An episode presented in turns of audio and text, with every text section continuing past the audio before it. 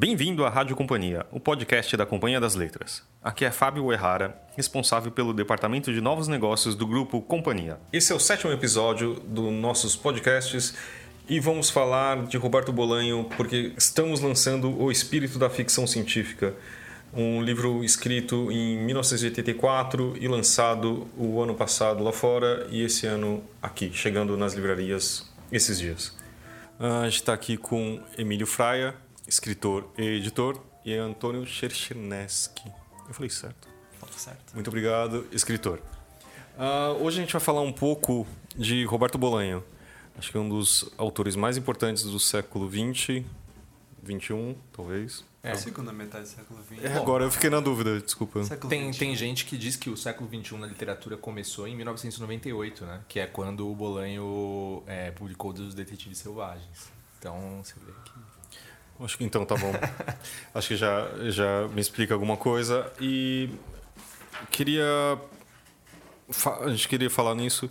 Eu acho que são duas pessoas que tem certa capacidade para falar sobre isso. Acho que a gente pode começar com o Antônio falando um pouco do, de, de como que o Bolanho entrou na sua vida e da sua tese, etc. Uh, bom, é, bom dia, muito feliz de estar aqui ao lado do meu amigo Emílio e do Fábio. Uh, Bolanho entrou na minha vida da seguinte maneira: uh, eu entrei na faculdade de letras espanhol depois de muitos erros na minha vida e eu não conhecia quase nada de literatura contemporânea em língua espanhola. E eu escrevi pro Joca Terron, eh, autor da casa aqui, uh, pedindo dicas. E ele me indicou esse escritor Roberto Bolanho, que tinha acabado de lançar um. tinha acabado de publicar um romanção dele lá fora, que era o 2666 ele falou: ah, quase não tem nada dele no Brasil, mas vai atrás desse escritor, eu acho que ele ainda vai ser famoso e tal, e vai ser importante. Uh, foi antes, é claro, do Bolanho virar esse grande fenômeno. E hum, eu fui atrás, acho que o primeiro livro que eu li foi Os Detetives Selvagens, que me marcou muito, mas se eu fosse dizer para um novo leitor, eu não diria para começar pelo Detetives Selvagens, porque é uma obra ambiciosa e muito difícil uh, e muito que exige muito do leitor, exige uh, é quase como ler um romance russo, precisa fazer uma é uma lista telefônica, tem, sei lá, 300 personagens e cada um fala de um jeito, porque são vários narradores e vai e vem no tempo. Uh, é uma guerra mesmo. Mas por sorte eu, eu, eu não desisti Uh, eu insisti com, insisti com Bolanho e, enfim, acabei lendo a obra inteira dele, uh, de cabo a rabo, e dedicando a minha vida acadêmica a ele. Uh, sendo que acho que o, minha grande dificuldade enquanto escritor é tentar me livrar de Roberto Bolanho, porque ele está presente demais na minha vida.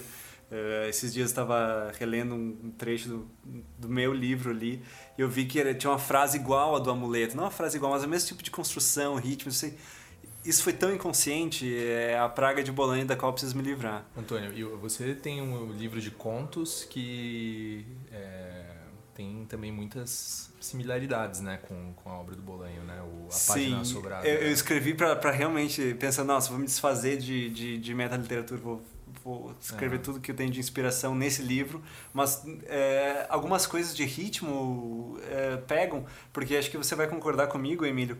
O Bolan tem, uma, tem um estilo, é, o estilo tardio do Bolan, não do início de carreira, é, que parece meio desleixado, mas não é, obviamente.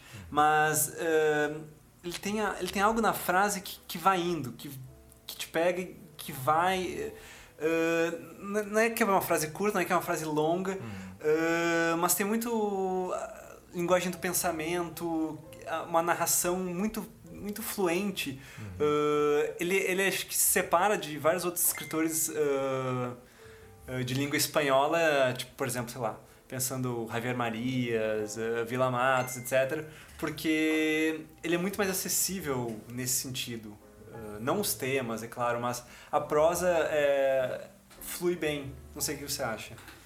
É, não, eu, eu acho que sim. É, eu acho que ele é um escritor mais, mais transparente, assim, né? Nesse sentido, às vezes me lembra um pouco... É, um pouco Bioy Casares, assim. Um escritor que você consegue ler de uma maneira mais fluida, né? Mais mais simples, né? Você o, o so, sobre essa, essa, essa fluidez, assim, essa capacidade narrativa do Bolanho, eu, eu me lembro é, me lembrei agora aqui que o, o Alejandro Zambra, né, o escritor chileno, é, ele, ele dizia que o Bolanho, a ideia dele, do narrador do Bolanho, era um como se fosse um irmão mais velho que chega em casa à noite depois de ter vivido muitas aventuras e contar e, e, e, e contasse essas histórias para o irmão mais novo que ficava com muita vontade de é, sair pela, pela, pela vida e, e, e, viver aquelas aventuras que o irmão mais velho. Então ele falava assim que esse narrador do Bolanho é, parecia essa figura assim.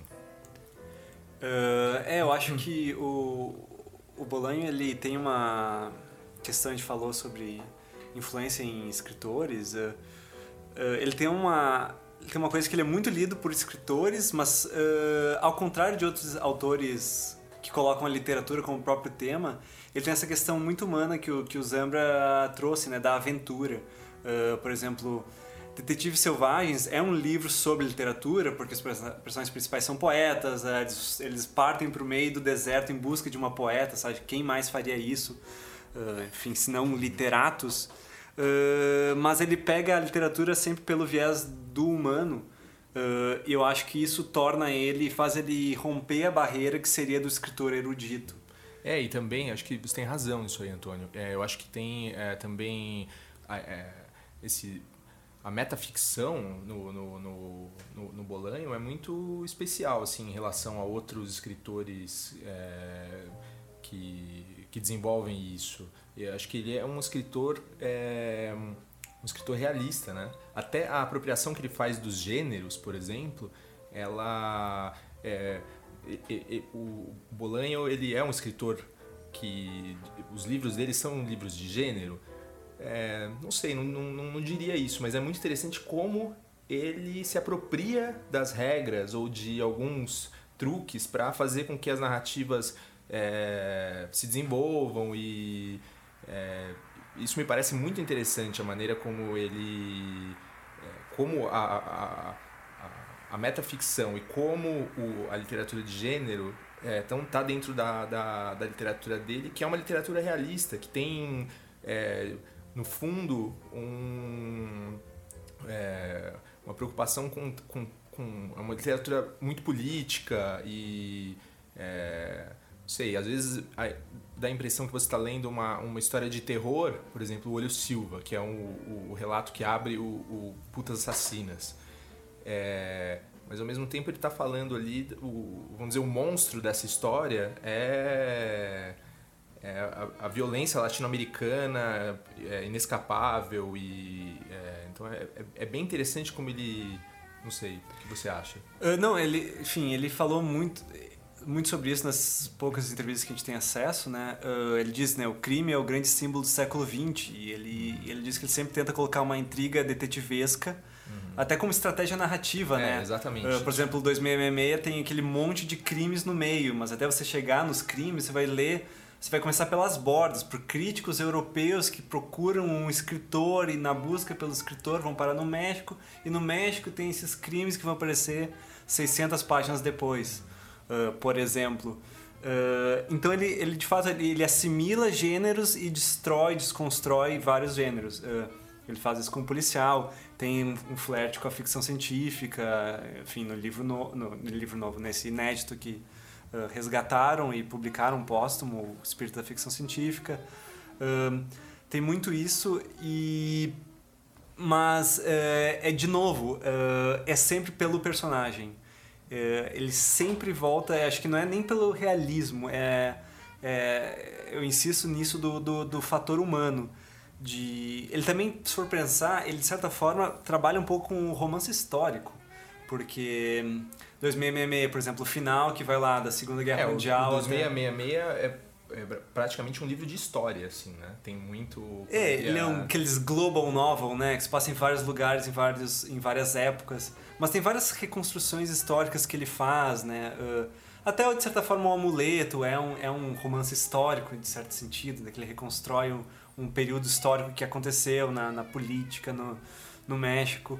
Uh, de novo, sempre pelo personagem. O que não é nada fácil, porque ele precisa de personagens muito fortes e ele tem.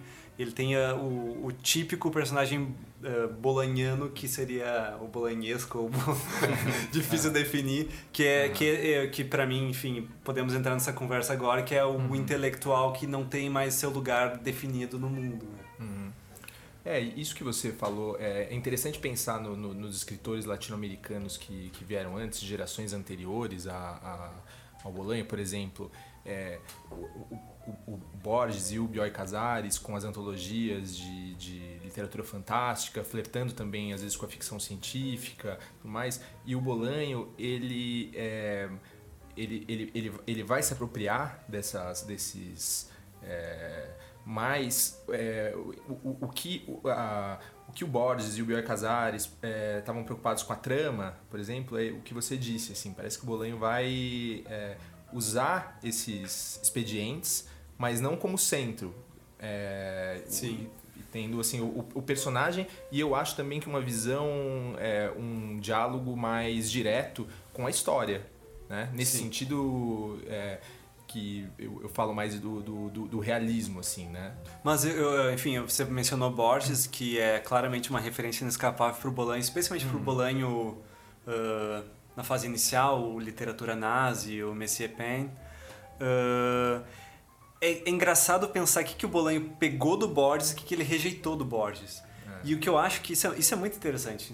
Devo falar horas sobre isso, mas eu não vou fazer isso. É. Uh, mas o, é, em linhas muito gerais, né? Ele pega algumas coisas tipo no literatura nazi do catálogo de escritores, de usar escritores ficcionais, é, o, o, misturar escritor de ficção com escritor que existe de verdade. É, parece uma história universal da infâmia, né? É, o, literatura nazi. É, mas o próprio Detetive Selvagem, daí uma hora aparece Pablo Neruda, outra hora aparece um, personagem, um escritor que não existe. E ele está sempre ah. misturando uh, livros que existem com livros que não existem, que é um recurso do Borges, claramente. Uhum. Mas... Uh, para Borges a literatura ainda tem um espaço do sagrado, ainda é uhum. tipo a biblioteca é o paraíso. E pro inferno, uh, pro, pro Bolanho, a biblioteca é o inferno. Uhum. Porque... É, a gente estava falando antes sobre, por exemplo, essa diferença desse livro, O Espírito da Ficção Científica, que é um livro de 1984 e foi publicado é, agora, a maneira como ele retrata o escritor nesse livro e a maneira como ele vai retratar a figura do escritor nos livros é, que vieram é, depois, né?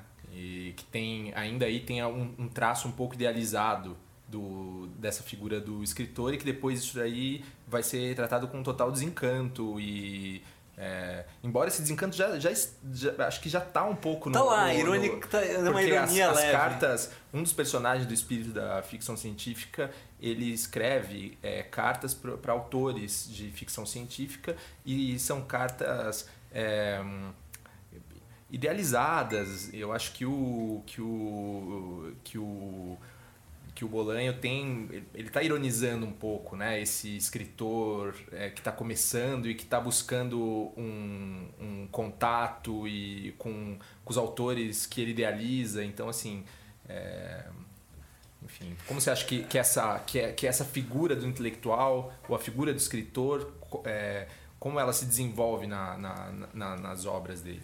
É, eu acho que isso é, é, é central para Bolanho, assim, porque Uh, enfim, a grande tragédia latino-americana é, de certa forma, que o intelectual perdeu sua, perdeu sua relevância e não só isso, a, a literatura foi meio que conspurcada. Uh, se for pegar, tem uns trechos no Estrela Distante, que eu acho o melhor livro para começar a ler Bolanho, que é um livro que, enfim, é, é curtinho, é rápido, é, é, tem, tem um serial killer, uh, tem ah, uma intriga ah, vesca e tem todos os temas dele condensados, né? E tem esse tema que é justamente da, dos problemas entre ética e estética, que o, o escritor que vai revolucionar a literatura chilena é um assassino, a, enfim, amando da ditadura. Ou seja, como é que pode o único cara que de fato foi o poeta que fez algo totalmente diferente, que rompeu, que revolucionou, como é que a vanguarda é também a, a violência política. Uh, e daí uhum. no Estrela Distante tem um dos trechos mais violentos contra a literatura, que o personagem principal vai falar, né? Enfim, uh, tipo, uh, estou emergindo do mar de merda da literatura, vou tentar nunca publicar nenhum livro na minha vida. No 2000 Meme tem muito disso, tem um, Tem um personagem menor, super menor, mas que fala que está tudo corrompido, exceto a poesia. Uh, tem o, o, Amalfitano, que é um dos personagens principais do 2066, é o intelectual que está entrando num monólogo que todo intelectual latino-americano, na verdade, trabalha para o governo, está uhum. comprometido e só resta para o intelectual latino-americano ficar andando sem rumo, lendo páginas do Valéry uhum. e se sentindo deprimido.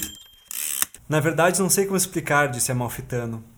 A relação com o poder dos intelectuais mexicanos vem de longe. Não digo que todos sejam assim. Há exceções notáveis. Também não digo que os que se entregam o façam de má fé. E tampouco que essa entrega seja uma entrega em regra. Digamos que é só emprego, mas um emprego no Estado. Na Europa, os intelectuais trabalham em editoras, na imprensa, ou, su ou são sustentados pela mulher, ou seus pais têm uma bo boa condição e lhes dão uma mesada, ou são operários e delinquentes e vivem honestamente de seus trabalhos. No México, e pode ser que o exemplo seja extensivo a toda a América Latina, menos a Argentina, os intelectuais trabalham para o Estado. Era assim com o PRI e continua assim com o PAN. O intelectual, por sua vez, pode ser um fervoroso defensor do Estado ou um crítico do Estado. Isso para o Estado pouco importa. O Estado o alimenta e o observa em silêncio. Com seu enorme corte de escritores que poderíamos dizer inúteis, o Estado faz alguma coisa. O que? Exorciza demônios, muda ou pelo menos tenta influir no tempo mexicano acrescenta camadas de cal numa cova que ninguém sabe se existe ou não. Claro, isso nem sempre é assim. O intelectual pode trabalhar na, na universidade, ou, melhor que isso, pode ir trabalhar numa, numa universidade americana, cujos departamentos de literatura são tão ruins quanto os das universidades mexicanas. Mas isso não os põe a salvo de receber um telefonema altas horas da noite em que alguém, falando em nome do Estado, lhe ofereça um trabalho melhor, um emprego mais bem remunerado, ao que o intelectual crê merecer. E os, os intelectuais sempre creem merecer algo mais. Então, é, é, realmente é uma história de decadência da literatura, né? A literatura uhum. não pode mudar o mundo, não impediu uh, a violência da ditadura, né? Eles achavam que, que a literatura ia salvar alguém e não salvou ninguém. E, e é curioso ver como essa desilusão se manifesta ao longo da obra, né?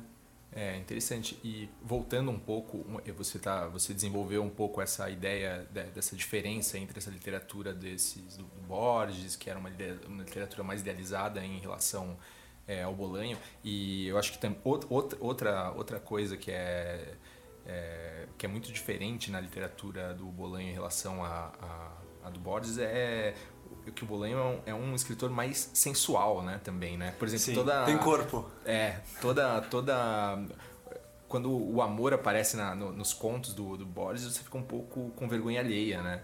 É, e o e o e o Bolanho é muito é, é muito interessante, né? O, a, a, as mulheres, as personagens femininas, né? Acho, acho que a, a, personagem feminina do amuleto falando em personagem feminina, é muito interessante também, né? É, ele tem poucas personagens femininas, né? Tipo, de protagonistas. Principais, é, mas protagonistas, elas estão, é, mas estão lá, sempre lá. Uhum. Cara, mas o Amuleto e o Novelita Lumpen são os dois uhum. que tem. O... Eu acho no Amuleto uma coisa muito interessante, não sei se você vai lembrar, que quando ela tá ali presa no banheiro, ela tem um delírio. Ah, em 2052 todo mundo vai ler, sei lá, Stefan Zweig, mas ninguém vai ler Kafka. Ela faz umas previsões de... Uhum. que, que é o futuro da literatura, que é uma preocupação muito dele, mas uh, também aí já está muito irônica, que uh, é curioso pensar que tipo o que que forma o cânone? E será que o Bolanho imaginava que ele ia virar um cânone uhum. inescapável da literatura latina? Você acha que ele achava que o Philip K. Dick ia ser um autor canônico? Mas virou autor canônico, isso aí tá uhum. Library of America. Agora não tem mais. É chamado Borges americano. Você sabe que tem, tem, tem, uma história que o, que o, é, que o Frezan, Rodrigo Frezan, que é um escritor argentino, conta que o Bolanho ele achava que quando ele teve a primeira crise hepática é, dele, é, que ele tinha morrido e que tudo que aconteceu é, é, nos 10 anos seguintes da, da crise é, era, era, era ele, ele, ele, tinha morrido e que tudo que aconteceu era toda a vida que ele não ia poder viver é, na realidade. E aí o, o, o Frezan é, falou para ele, então eu não, eu não passo de um personagem seu, né? Eu sou uma fantasia sua. E aí o, o Bolanho respondeu, bom, Mas, mas podia ser pior, você poderia ser um personagem da Isabel Allende. e, enfim, que é bem meio Philip K. Dick, assim. É, e Bolanho também é um cara que nunca teve papas na, na língua para falar mal de outros escritores, né? Porque é. Isabel Allende poderia também ter falado mal de muitos, muitos outros. De Pablo Neruda, é, do, é, Vargas Llosa, Garcia Marques. Carlos Fuentes. É, ele tinha realmente um, um, ódio, não um ódio, mas ele tinha uma desconfiança muito grande uhum. de tudo que era oficial, o poeta oficial, uhum. o escritor canônico. E ele virou o, escritor canônico, ele virou aquelas pessoas que, que outros vão ter que enfrentar. Porque assim como ele enfrentou o boom latino-americano e uhum. pode ler a obra dele como uma resposta ao boom latino-americano, tipo, os escritores vindouros vão ter que fazer uma resposta a Bolanho. Uhum. Só fazendo um paralelo, eu estava lendo sobre a vida dele e foi também bem interessante. Vocês falaram um pouco da, da, da crise hepática, etc., da, da, doença que ele teve. Mas isso também acho que foi, obviamente, uma, um marco da vida dele. Por isso que acho que também a produção foi tão. nesses 10 anos que você comentou. Você quer falar um pouco também da vida dele, que parece muito interessante, de, de, de viver durante muito tempo em vários lugares, viver, sei lá, como lavador de prato durante um tempo na Espanha. O, bom, enfim, sobre a, a, crise hepática, desculpa te interferir de novo. Não, é, so, perfeito. É, tem uma história, né, que o, o Vila Matas, parafraseando Kafka, diz que assim que o Bolanho soube que ele ia morrer, ele estava escrevendo sem parar e que tirar Bolanho da escrivaninha seria como tirar um morto da sua sepultura, que ele não saía de jeito nenhum. E é uma dedicação total a isso Uh, às vezes até por fins até um pouco comerciais, está preocupado em como que ele ia dar sustento para a família, né, para os dois filhos. E, e é claro, sempre se pergunta, dá para anotar isso na ficção? Eu acho que dá, mas será que se eu não soubesse dessa informação biográfica eu encontraria isso? Uh, enfim, é, mas muitos críticos, claro, que vão apontar um estilo mais uh, apressado, até esquemático uh, a, esse fator do, de ele achar que ia morrer a qualquer momento. Mas é mais fácil você pensar sabendo é, disso e ver em retrospecto isso, encontrar isso na obra, né? É, é, sempre os eternos perigos da, da biografia, né? E, uhum. e até a questão, por exemplo, de que ele foi preso logo que ele voltou para o Chile, no golpe, uh, que isso aparece disfarçado em forma de ficção em vários, um conto aqui, um livrinho ali, né? Mas sempre muda os dias que ele ficou na, na, na, cadeia. Eu já vi em vários lugares, tipo de crítica e biografias, pequenas notas, sempre é um, dia, um número de dias diferente que ele ficou na cadeia. Uhum. E não tem ainda uma biografia concreta, definitiva de Bolanho hoje, mas tem cada vez mais um mito de Bolanho. Uhum. Que pode ser perigoso, mas pode ser interessante também. É, até isso aí que você falou do mito, do, do escritor é, oficial, ele, ele acabou de virar há alguns anos uh, nome de rua em Girona, né? Que é a, a, a cidade onde ele viveu, né? Ele viveu em, em Girona. Girona e Blanes. É, e enfim. E ele também, falando mais desse aspecto é, biográfico, ele também é, viveu durante 15 anos é, no, na cidade do México também, né? E não, durante 15 durante 7 anos na cidade do aos México. É. Anos, ele, né? foi, ele foi para lá aos 15 anos, né? Isso aí também teve um impacto muito forte no, na, na, literatura dele, essa experiência. E é uma cidade é, para onde ele nunca mais voltou. Ele nunca mais é, visitou a cidade do México. Acho que de alguma forma para não é, borrar a, é, a ideia uhum. ou a, a, a, experiência que ele teve por lá. E é um personagem importante dos detetives selvagens, né, a cidade, e do espírito da ficção científica também, que se a gente tivesse que fazer um paralelo, procurar as pistas do que o espírito da ficção científica, que esse livro que ele escreveu é jovem ainda, um, do, um dos primeiros livros, é, os detetives selvagens talvez é, eu quero dizer no, no, espírito da ficção científica tem ali é, algumas marcas que ele desenvolveria mais tarde nos detetives selvagens né Antônio? É, e ele dizia né o Chile é minha infância o México é minha adolescência e o enfim a Espanha é minha vida adulta. Mas ele quase não escreve sobre a Espanha né? Isso que é muito curioso. E se você falou isso do México sempre que ele volta para o México é num viés não é adolescente, mas é meio é aspirante a escritor, né? O México é, é o espaço da descoberta uh, literária e sexual, uhum. que é no caso do Detetive Selvagem, enfim. Uhum. Uh, é, são escritores meio, meio virgens, perdendo a virgindade uh, uhum. sexual e literária e arriscando-se pela primeira vez. Então tem uma tem uma não é uma idealização, tá me faltando a palavra, talvez seja uma nostalgia boa de uma época em que tudo parecia meio possível, assim, que que que é a época do, dos poetas marginais, que da, daquela cena de poesia marginal que ele vivia. Uh, que daí nesse sentido era, era, era utópica, era meio uhum. hippie, era meio nossa, somos contra nós somos a contracultura. Uh, e o que aconteceu foi o golpe de 73. Uhum. Só queria falar um pouco, acho que da, do livro maior, uh, que é o 2666, que acho que a gente estava falando aqui em off, mas uh, é que é um livro que pode assustar a um princípio, mas eu, eu acho que você está fazendo uma tese sobre ele e acho que faz parte do seu quase um exorcismo dele. talvez seja que você estava comentando que você tinha que tirar ele de, e entregar a sua tese, talvez seja parte disso. Uh, pois é, o 2666 é interessante porque ele é um. Eu me interesso muito pelos chamados romances enciclopédicos, né? E no próprio 2666 tem uma cena que tem uma discussão. Uh, tem um personagem totalmente menor mas que ele prefere os exercícios perfeitos de estilo uh, ao invés de, dos livros gigantes torrenciais. Daí, por exemplo, do Melville, ele prefere Bartleby uh, a Moby Dick. Uh, sei lá, Thomas Mann prefere, sei lá, Morte em Veneza a Montanha Mágica. Agora não lembro os exemplos de cabeça, uhum. mas é meio que isso. Ele prefere aqueles livrinhos perfeitinhos, assim, uhum. 150 páginas, que é e, e daí no livro, no 2666, tem uma defesa do livro gigante, exagerado, esse, uh, excessivo. excessivo, que é essa torrente. E o 2666 é isso. Uh, e agora eu fiz um close reading brutal do livro e tem trechos e trechos que você pensa, você vai pensar na economia narrativa, uhum. para que que serve essas várias páginas que eu acabei de ler? Não avança em nada a trama, não define personagem é um livro de excessos e isso me seduz muito enquanto leitor. Uh, mas ao mesmo tempo, ele é um livro.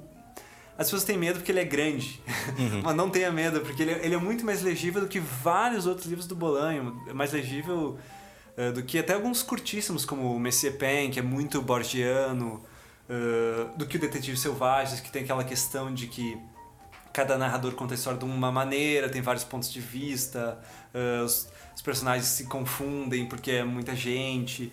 Não, ele, ele, é, ele, é, ele é bem legível, eu recomendaria a todos, para mim é o grande livro do Bolanho. Uh, na verdade, minha dica para leitor novato é isso: comece pela Estrela Distante. Gostou? Vai, vai adiante. E, e você, Emílio? Ah, eu, eu acho que, o, é, que os contos são interessantes para começar, talvez, né? É, o Olho é, Silva é, é um, um, ótimo exemplo. Sim, Sensine, né? O primeiro, o primeiro conto do Chamadas Telefônicas. Agora, uma, uma, coisa que eu fico pensando, não sei o que você acha, Antônio, da, da, da relação com a, a poesia. É, Onde você vê assim as, as, as, relações do Bolanho poeta com o Bolanho é, prosador assim?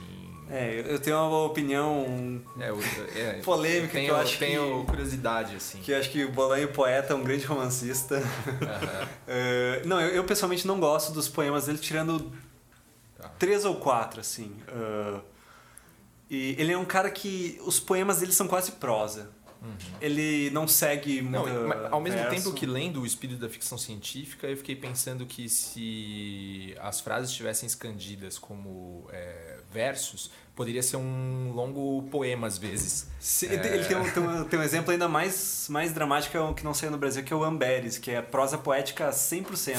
É o livro favorito do Joca e eu considero ilegível. Tipo, 100% ilegível. Eu não consigo nem entender o que está acontecendo e... Mas enfim, há quem goste.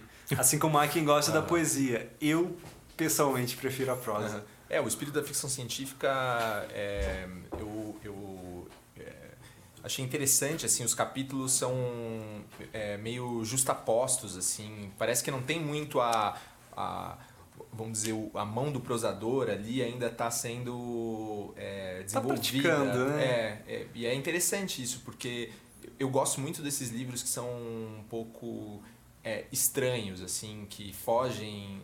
É, e, e, não sei, me pareceu um livro interessante nesse sentido de ter. É, não, parece que não tem a causalidade do, do, do, do romancista ali pronta, assim. Parece que são episódios que vão se justapondo e dessa justaposição você consegue é, tirar um sentido e criar um efeito é, interessante assim da leitura. E eu não sei se você vai concordar comigo, Emílio, mas uh, tem um negócio no vôlei, não só nesse início de carreira, como depois, que, que eu gosto muito, que eu acho uma marca da literatura latino-americana, mas não da norte-americana. Olha só que é a seguinte, ele rompe todas as regras de como se escrever um livro, todas as regras de oficina literária. É exatamente isso. Não tem a cena de sono, de sonho. O 2000 tem uma cena de sonho a cada 10 páginas. Ah, ele sonhou com tal e tal coisa e é claramente metafórico para uma coisa. É. São as regras muito básicas, assim, tipo de explicar as coisas demais, de ter umas repetições que, uh, sei lá, nos Estados Unidos ia ser, ah, vamos é. limpar o texto, gente.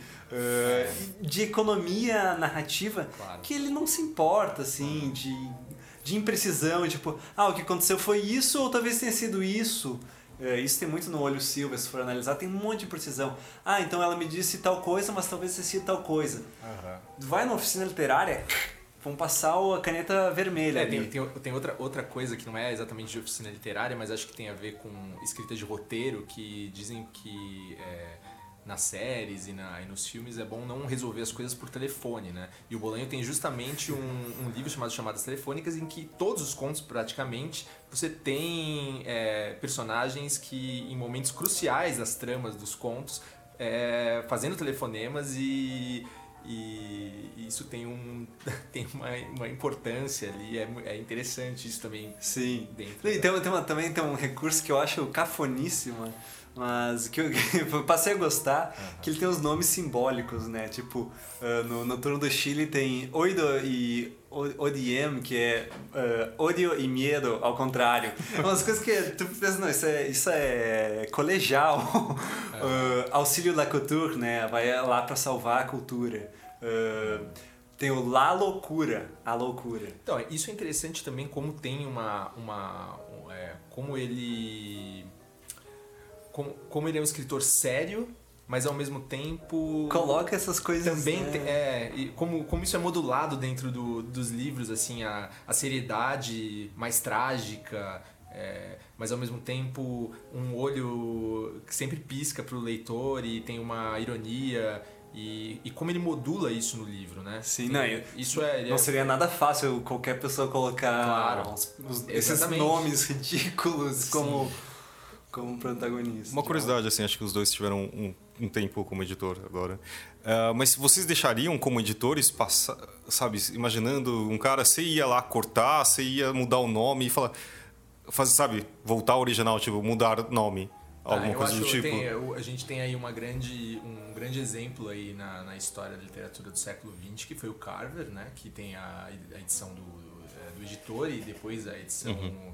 E eu acho a edição original do Carver, mesmo com, com excessos, com muito mais interessante do que a editada, né? Eu acho que eu, é, essa é uma questão complexa e muito interessante de ser pensada, né? O editor ele tem que ser também, ele não pode ter uma cartilha ali do que é um livro uhum. bom uhum. e tentar enquadrar aquilo dentro de um ou do, do tempo dele ou do que se do, do horizonte de expectativa do, do é, do seu tempo, vamos dizer assim. Então, é, não sei o que você acha, Antônio. É, eu acho que na teoria eu diria isso, mas na prática, será que eu com uma caneta vermelha na mão não ia querer dar umas. Não. Impreciso, vago, cortar não. cena de sonho, outra Sem cena de sonho, é. sem cenas de não, sonho. Não, mas acho que essa, essa. Eu acho que você teria é, sensibilidade para saber a, qual seria a cena, uma cena de sonho que não poderia estar ali, mas eu acho que tem alguma ali que mesmo escapando um pouco do Sim. que seria um livro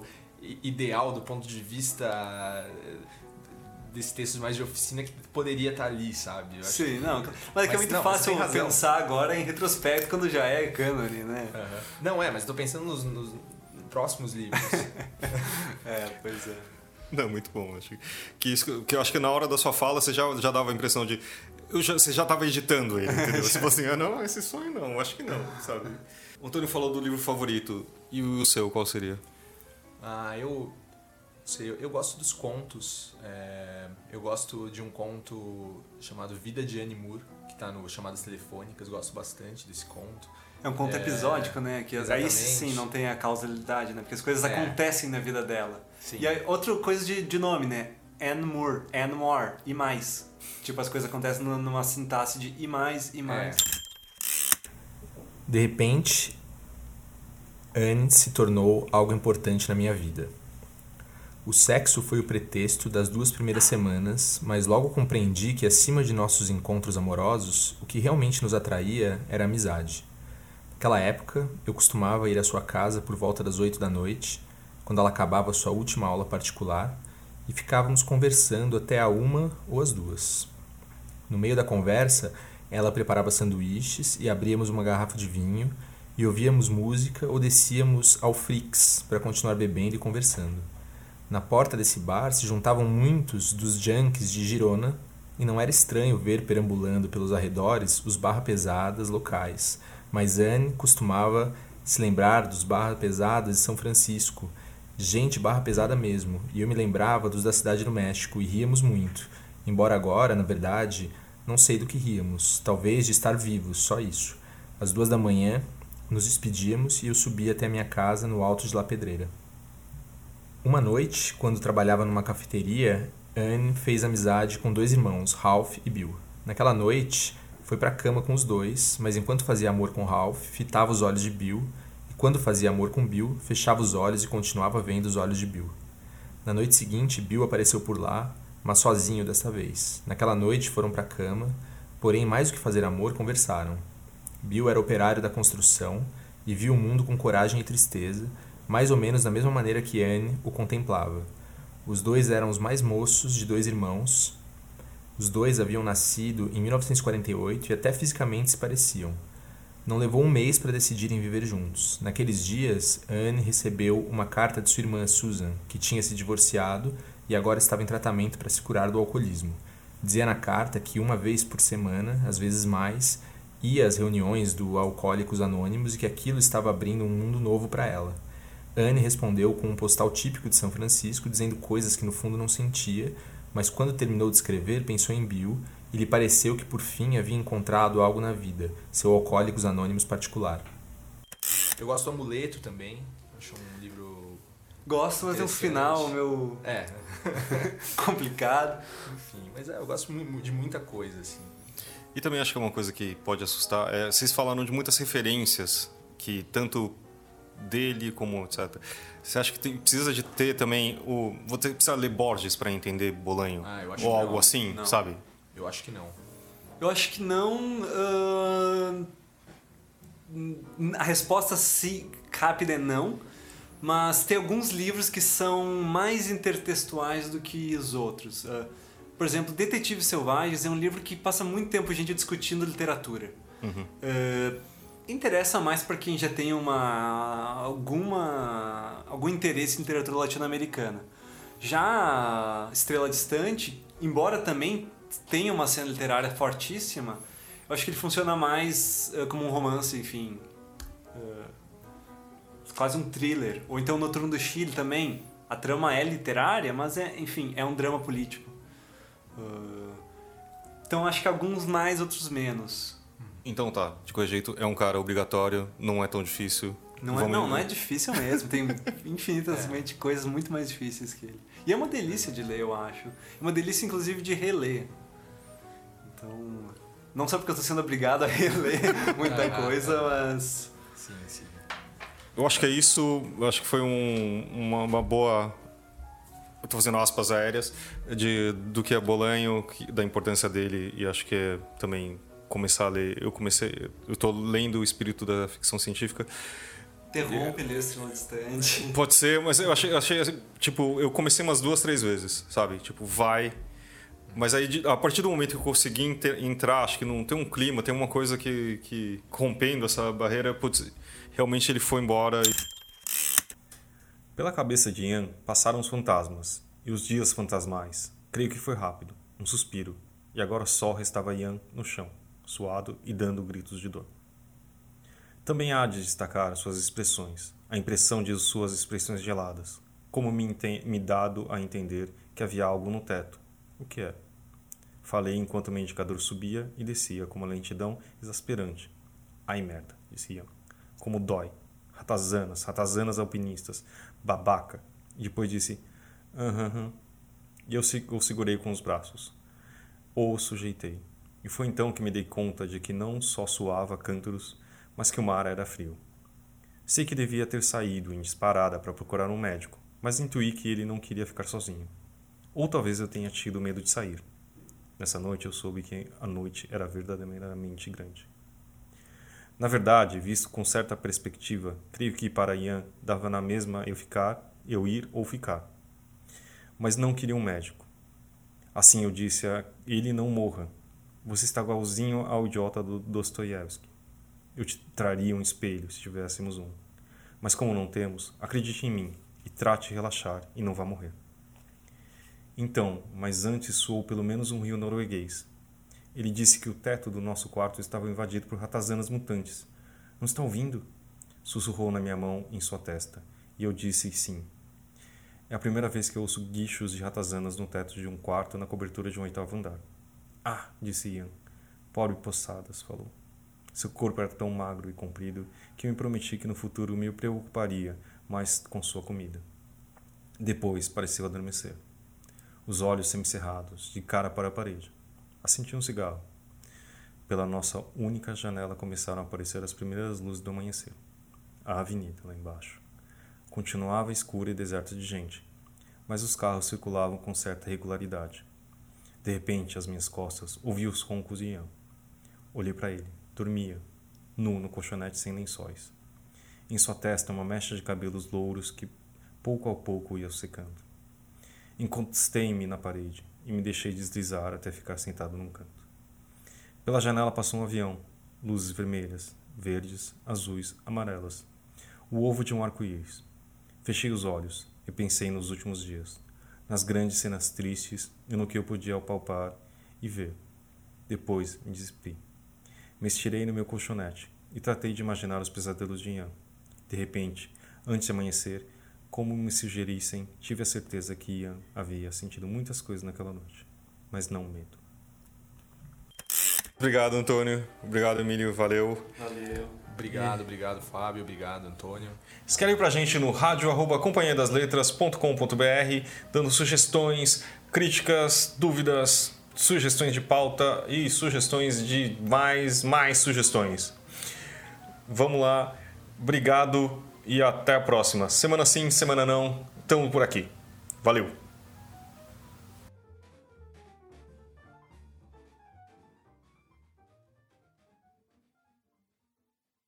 E é isso aí. Uh... E é isso aí. Agora. Caralho. E vamos. E lembrando vocês para nos escrever. Soy loco por ti la América, soy loco por ti por amor.